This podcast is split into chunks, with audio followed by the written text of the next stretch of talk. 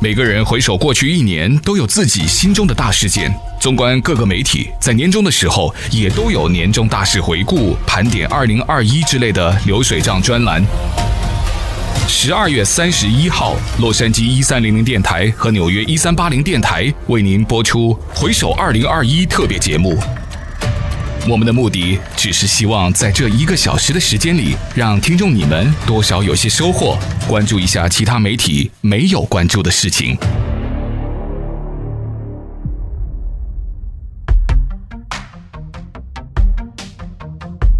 各位纽约、洛杉矶的听众，大家好，我是洛杉矶一三零零电台尖峰时刻的节目主持人赵广瑜，我是一三零零电台今日话题主持人高宁。今天呢是二零二一年最后一天了，在今天的节目中，我们为大家播出本台制作的《回首二零二一》的特别节目。首先，请纽约一三八零主持人威廉给我们回顾一下今年的财经大事。各位纽约、洛杉矶的听众，大家好，我是纽约一三八零电台主持人威廉。在过去一年中，主要跟大家播报财经新闻。利用年底特别节目之际，为大家会诊一下哦，这一年财经方面的大事记，以及相关财经大事报道上的一些体会跟想法。如果回顾二零二一年上半年，我想大家可以记得的话，市场关注的焦点应该还是放在疫情、疫苗还有经济复苏上。拜登总统在今年一月二十号就职之后呢，就宣布了一连串的新的措施，包括防疫之外呢，还有就是他的大型的基础建设的投资啊，这让市场啊一片欣欣向荣，非常的乐观啊，股市也是持续上涨。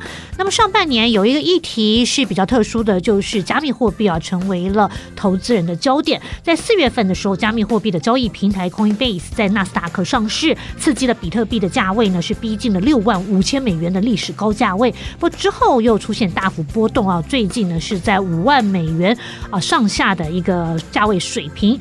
那事实上，在今年之前啊，这个包括了像区块链呐，还有加密货币的概念，对于投资人来讲都是比较神秘的，甚至是高投机性的，感觉上只有一小撮人啊才能够去接触这样子的标的物，这不是我们一般的啊小的散户投资人可以去碰触的，风险太高。但是到了今年啊，却呃发现这个。个好像一般人似乎也可以去啊投资加密货币了。加密货币的整体市场在今年是突破了两兆美元的市值啊，也打破了只有专业投资人可以参与的迷思。那么今年除了 Coinbase 的上市之外呢，在年中中美洲的国家萨尔瓦多也宣布啊要把比特币成为法定货币。在十月份的时候，美国市场也出现了第一支比特币的 ETF 上市啊。所以呃，其实很多专家都认为呢，这个比特币不只是上看十万美元。元甚至呢还可以呃飙涨到一百万美元啊，所以这个说法呢是众说纷纭啊。那当然也是有一派的专家认为这些都是泡沫，那是不是真的是如此呢？这可能也是要啊市场的持续去关注。另外，回顾二零二一年，还有一件事情，我想大家也一定是相当印象深刻啊，就是这个北京政府的监管风暴，可以说是震撼全球了。滴滴事件是一个开端，在六月底呢，这个滴滴赴美上市之后呢，随即被中国政府以涉及敏感数据为由制裁，不仅受到政府长时间的审查，APP 也被勒令下架。在十二月初的时候呢，滴滴是正式宣布啊，启动从纽交所下市的程序啊，据挂牌的。时间呢，不到半年就下市了，这也为中资企业上市路蒙上了阴影。此外，美国方面呢，对于中概股的信息披露也是要求的越发严格。对于已经上市的中概企业呢，要求是要签署外国公司担责法啊，要求这些美国的公司呢，啊，必须连续三年啊，要通过这个会计师事务所的这个规则了啊，这个审计规则。如果你没有办法通过的话，就要强制退市啊。所以现在市场认为大。概率的会在二零二五年，很多中企啊都会面临私有化退市的风险啊。另外，中国领导人提出的共同富裕啊，这个影响也是非常大。还有就是这个一连串的防控调价啊，造成了两百多家的建商申请破产。九月份，恒大财富爆发。呃兑付的危机啊，更是触及了监管红线啊，在资本市场引发了震撼。所以这一连串的这个监管紧缩的问题啊，不止造成中美之间的脱钩，呃，也对于中国经济产业的冲击跟影响啊，也是会一直持续到二零二二年，都会是市场关注的焦点。最后还有一点时间，就要来关心大家这个很在乎的通膨问题了。今年以来前三季呢，欧美的经济成长都超过了十年左右的新高啊，但是在一片融景之下，原物料的行情也是持续的飙涨啊，像是原油价格从年初大概一桶就是不到五十美元，现在呢是来到了八十美元左右的一个价位啊。那通膨的压力呢是逐月的升高，像是美国连续五个月的通膨率都超过百分之五，在十月份呢更是升破百分之六，欧元区也有百分之四点一的这个通膨率啊。那么面对此一压力，不少人认为。所谓的停滞性通膨有可能会卷土重来，那当然也有不少人认为这只是暂时性的现象啊，到了明年年中之后呢，可能就会缓解啊。所以这个通膨究竟会对市场带来多大的影响？我想不仅是今年大家关注的焦点，一直会延续到明年二零二二年。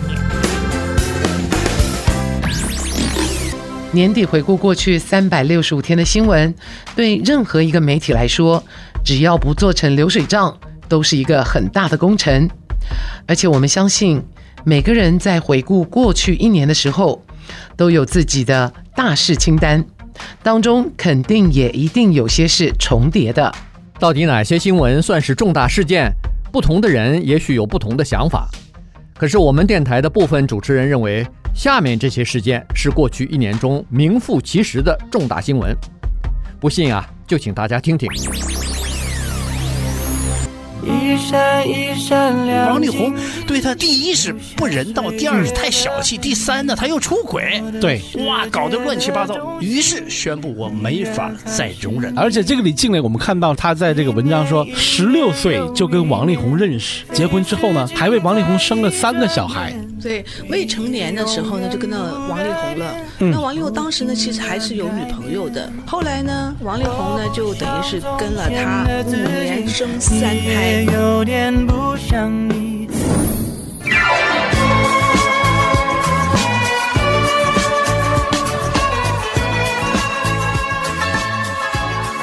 上个礼拜，世界的天团阿爸他们说，我们要复出了，有可能吗？呀，我跟你讲，从前因为是离婚嘛，八次再也不会出来了。嗯、但在四十年之后，他们说我们要重出江湖了。九月二号，他们在英国开了一个记者会，说十一月五号我们会有新的专辑发行。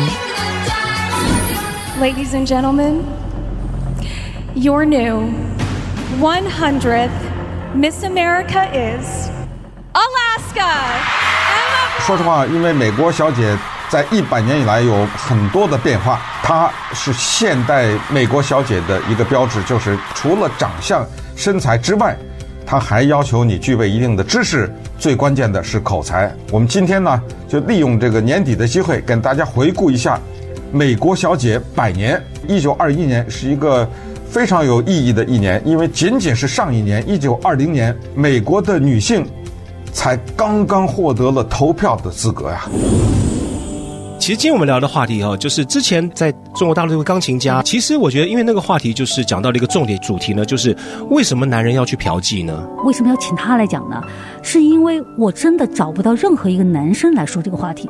我们其实跟女生有聊过这个话题，我也听到别的节目里面有男生跟男生聊的这个话题。是，但是呢，从女生想问一个男生很多问题，是，就是除了我自己以外，还有我的朋友，有很多女孩，我们在一起聊的时候就发出为什么？为什么？为什么？为什么？为什么？为什么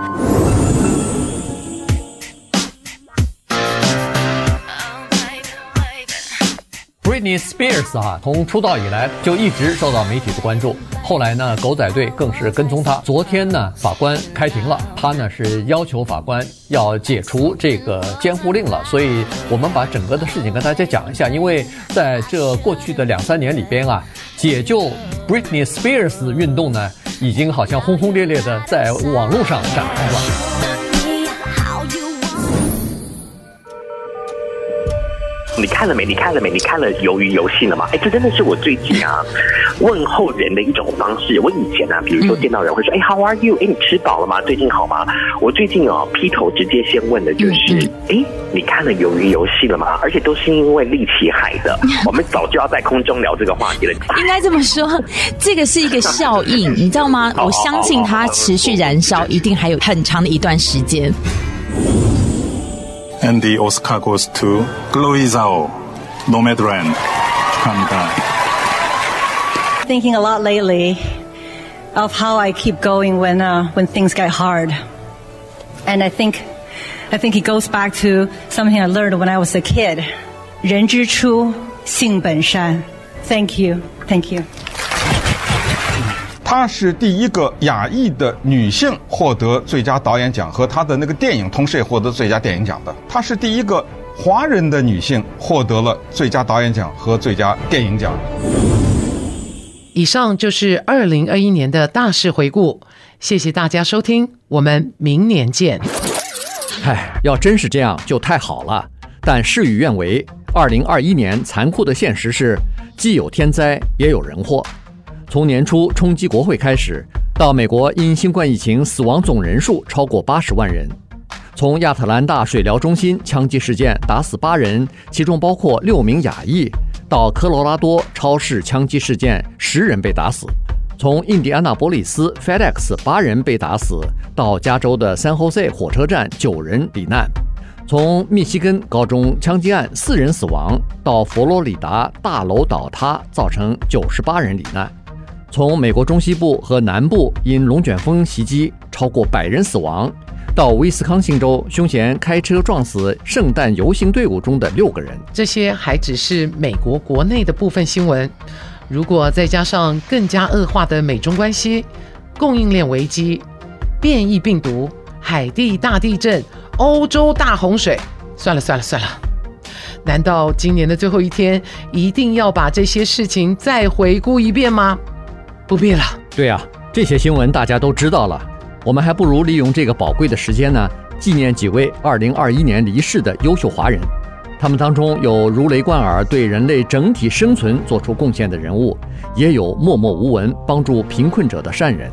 让我们利用这个机会，再次聆听他们的事迹和贡献，让我们记住他们，为他们感到骄傲，并且向他们学习。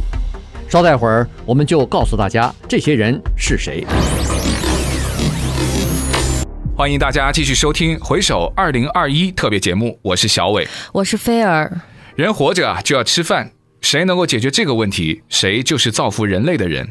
二零二一年去世的中国植物科学家袁隆平就是这样一个人。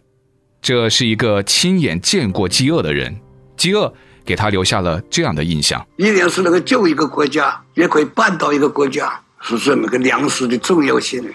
上个世纪的六十年代啊。饥荒的时候，饿死人了，大家都吃不饱饭了。我都亲眼见过，大家呢都没饭吃。那个告花子过去讨饭回头，这饭都没没你讨讨谁呀？都没饭吃。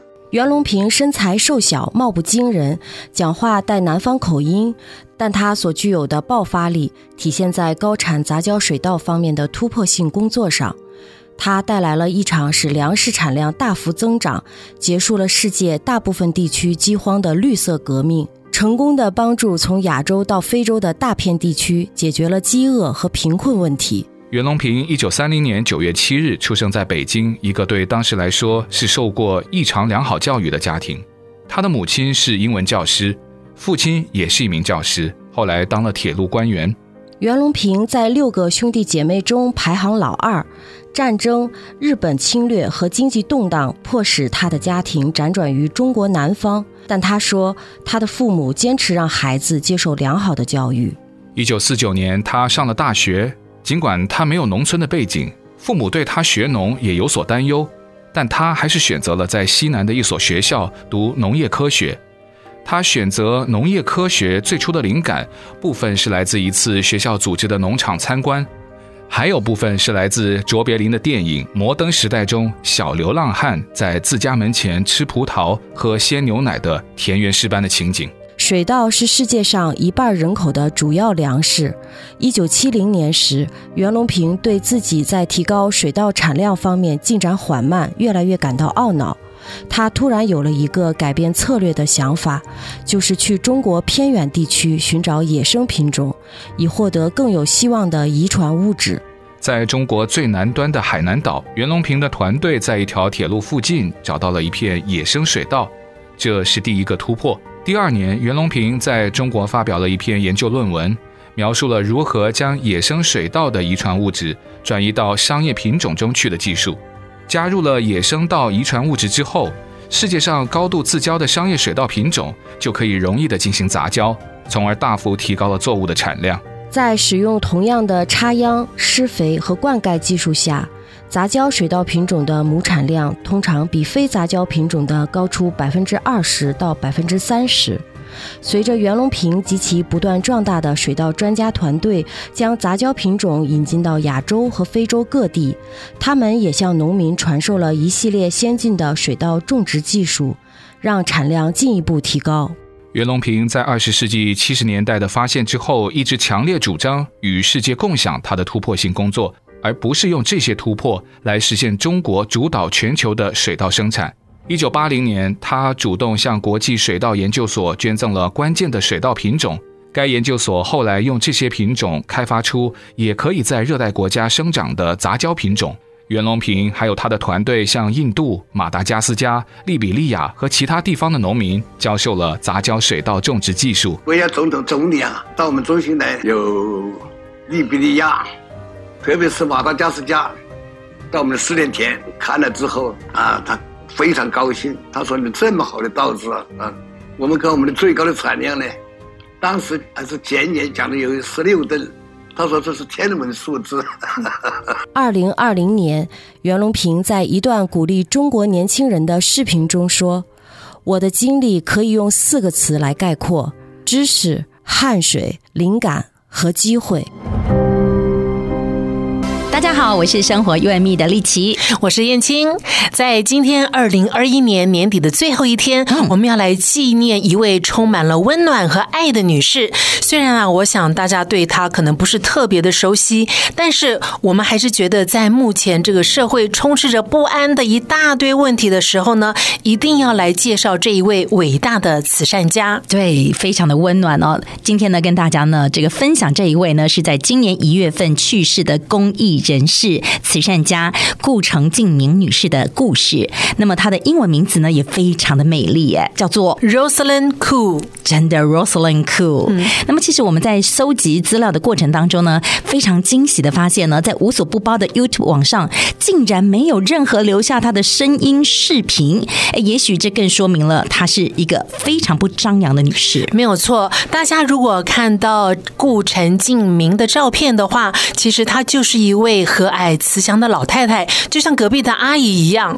一九二六年十一月十一号，顾陈敬明出生在上海。他的父亲是一位中国银行的高管，母亲是一位家庭主妇，而他的妈妈呢，也接受过大学的教育。所以我们可以想象呢，他的母亲也是一位非常开放，也是一位很不寻常的人。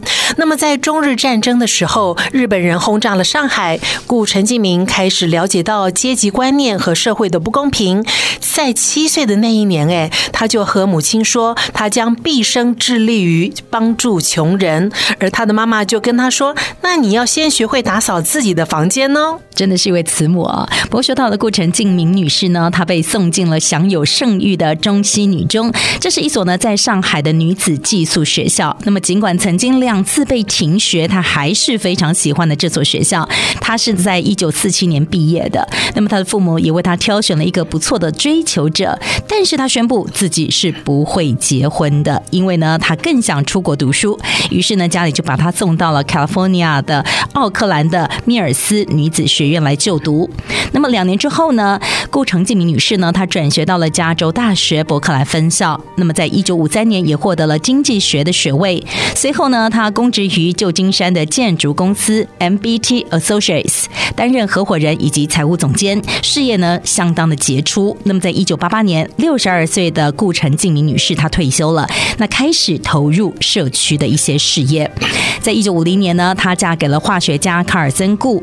那么先生呢是在两千年去世的。是的，那么自从一九八四年开始，顾陈静明女士呢服务于安老自助处的董事会，同时呢创办了九零学社，主要是推动中美文化的交流。当年呢，在申请一个名为少伊夫爵士夫人中心老年公寓的时候，还遭到了很多人的反对跟抵制。但是他排除了万难，花了七年的时间，为华埠社区带来这个七十个单位的重要社区中心，尤其是对于老人的照顾。此外呢，他还参与了其他民间的事业，包括监督并且资助了旧金山公共图书馆唐人街分馆的扩建。但是呢，他最心爱的是九龄学社的一个分支项目，叫做资助春蕾计划。那么从两千零一年开始呢，为中国陕西农村地区的一千名女孩呢提供教育。那么春蕾计划呢，以及帮助寻找这些女孩的中华全国妇女联合会合作，资助生活贫困三年级之后呢就没有办法继续接受教育的女童，也为这些女童们支付呢直到大学的教育费用。通常他们还会支付呢攻读研究生的学位或者是证书培训的费用。那么在一场地震之后呢，这个项目还出资建造了一所学校，来取代呢当时地震被毁坏时候的一些校舍。那么顾城静明女士呢，不仅也为女孩们的教育提供资助，那么一旦呢这些女孩进入了大学，她还会为呢这些女孩购买笔记型电脑跟其他必要的设备。那么在他们落脚的大城市呢，找到能够培养跟指导他们的导师。到后来呀，这一千名女孩全部都初中毕业，而且其中有两百七十五人高中毕业，两百人从事职业的学校毕业，一百七十个人上了大学。而且呢，顾陈静明女士呢，她坚持了十五年或者更长的时间哦，参加了所有这些女孩的毕业典礼。女孩子们称顾陈静明为顾奶奶。那么说到了春蕾计划开始的时候呢，这个地区成千上万的女孩失学了。部分的原因呢，就是当时的农村呢是重男轻女。那么顾陈静明呢自己也记得，他从小呢就想成为一个男孩，就是把头发剪短啦，在校服的外面穿男生的衣服。那么兄弟们呢拿及格分数回家会受到惩罚。如果他拿到最高成绩回家呢，家人却告诉他说：“哎呀，你是女孩，不要这么用功。”其实啊，做好事的方法有好多种，有的捐钱，有的在旁。旁边后面助一把力，但是我觉得最难得可贵的是亲力亲为的跋山涉水走入穷乡僻壤。顾陈继明女士就是这种人。一九九五年，当顾陈继明受到旧金山观察者报表扬的时候，他说：“只要你亲自参与其中，社区力量就很强大。你必须对一些事情有热情，要有一番事业支撑着你，否则还不如回家读一本好书吧。”